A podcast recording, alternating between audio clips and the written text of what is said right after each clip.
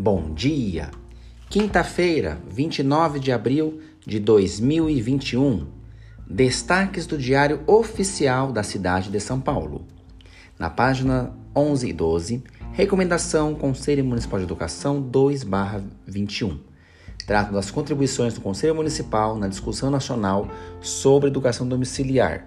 O Conselho, em outras palavras, coloca-se contrário à questão do homeschooling. Na página 12, Portaria SME 2379 do curso Identidades Profissionais em Construção, a coordenação pedagógica na Rede Municipal de Ensino de São Paulo. Complementado que na página 31 é o comunicado SME 576.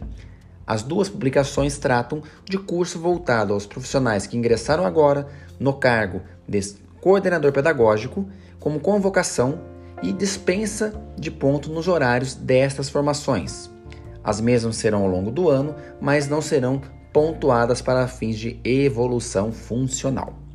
Na página 33, o comunicado 573, curso Diálogos Formativos, Currículo, Implicações e Aplicações em Contextos Híbridos.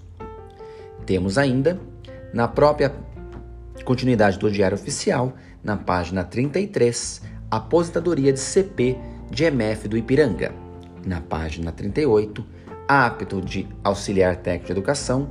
Na 39, apto de CP e súmula de escolha de professor de educação infantil.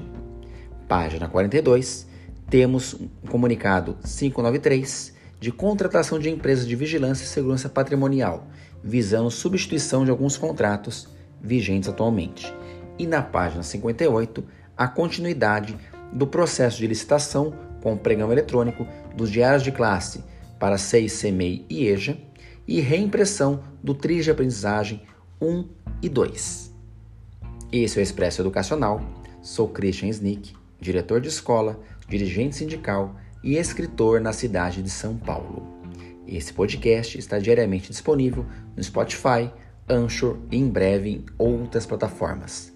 Uma excelente quinta-feira a todos.